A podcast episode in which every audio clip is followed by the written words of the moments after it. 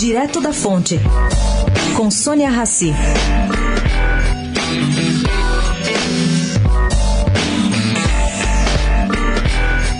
Depois da venda recorde do Mogliani no Decocher na segunda-feira por 157 milhões de dólares, o ponto alto dessa semana na Sotheby's foi poder testemunhar a valorização dos artistas negros. Bom, eu tive acesso ao leilão de arte contemporânea quarta-feira, realizado na Casa de Nova York, que contou com cinco obras doadas por artistas negros.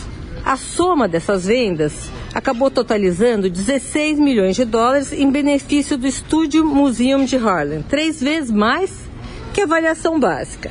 E a estrela da noite foi mesmo o quadro de Kerry James Marshall, o Pastimes. Sua obra revela protagonismo de figuras negras numa composição que cita a história da arte desde os anjos renascentistas, passando por Manet, por Serrat e por outros. A avaliação, que era de 8 milhões de dólares, acabou saindo por 21 milhões de dólares. Sônia Raci, direto da fonte para a Rádio Eldorado.